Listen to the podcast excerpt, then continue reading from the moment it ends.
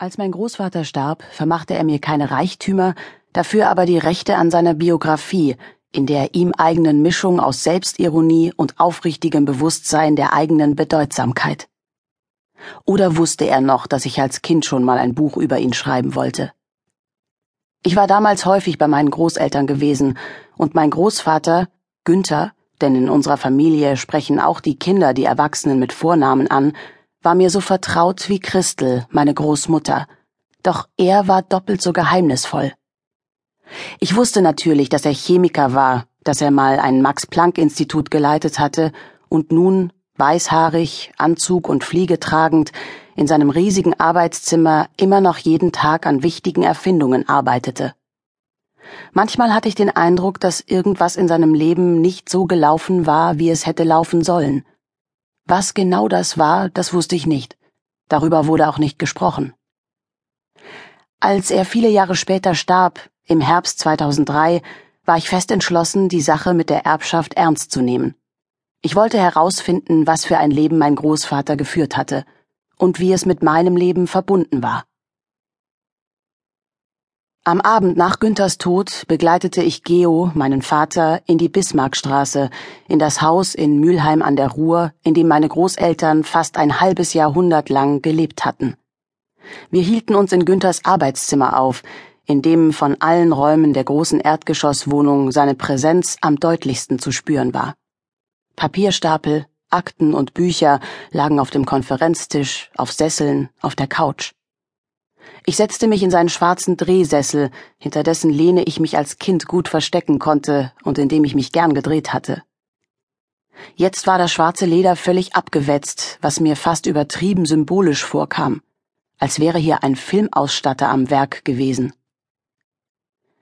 Ich packte Bleistift und Skizzenbuch aus, denn ich wollte eine Zeichnung für die Traueranzeige machen.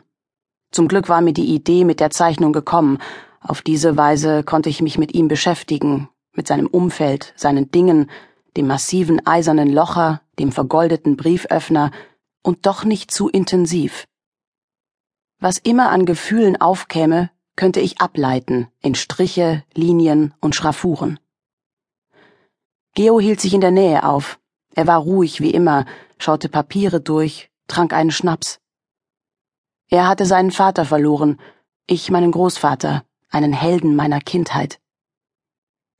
An der Wand hing das Aquarell, das Günther als Zwölfjährigen zeigt. Ein aufmerksamer Junge mit blauen Augen, der einen kleinen Gegenstand in der Hand hält. Ich vermute eine Art elektrischer Spule, sagte Geo, als er das Bild betrachtete. Unten stand das Jahr 1925. Es war mir schon früher aufgefallen, dass Günther offenbar ausgerechnet dieses Kinderbildnis an seinem Arbeitsplatz haben wollte, wo zwischen Bücherregalen und mit grünem Wollstoff verhängten Aktenschränken sonst nur ein nachgedunkeltes Ölporträt seines Vaters, eine gerahmte Fotografie seines Mentors und Doktorvaters Karl Ziegler und ein abstraktes, düsteres Gemälde aus Japan hingen. Zu dem Gemälde gab es eine Geschichte. Günther hatte mit ein paar Leuten im Schloss Hugenpoth in Kettwig zu Abend gegessen. Am Nebentisch ereignete sich ein kleiner Aufruhr, Offensichtlich ging es einem der Gäste, einem Japaner, nicht gut. Wissend, dass Günther einen Professorentitel hatte, bat der Oberkellner ihn um Hilfe. Günther war natürlich kein Arzt, aber das war auch nicht nötig, denn der Mann war, wie er mit ein paar Fragen herausfand, einfach erschöpft vom langen Flug und vom Jetlag. Günther ordnete an, dass ihm sofort ein Hotelzimmer und eine Flasche Champagner zur Verfügung gestellt werde. Und so geschah es. Drei Monate später kam ein großes Paket aus Japan an.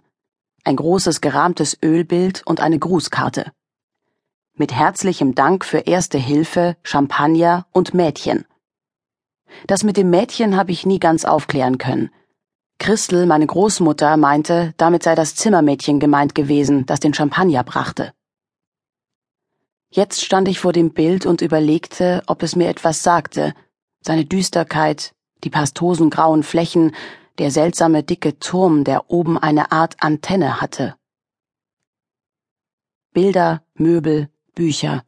Es ging jetzt darum, zu entscheiden, was mit den Dingen geschehen sollte, doch dafür waren vor allem mein Vater und seine Geschwister zuständig.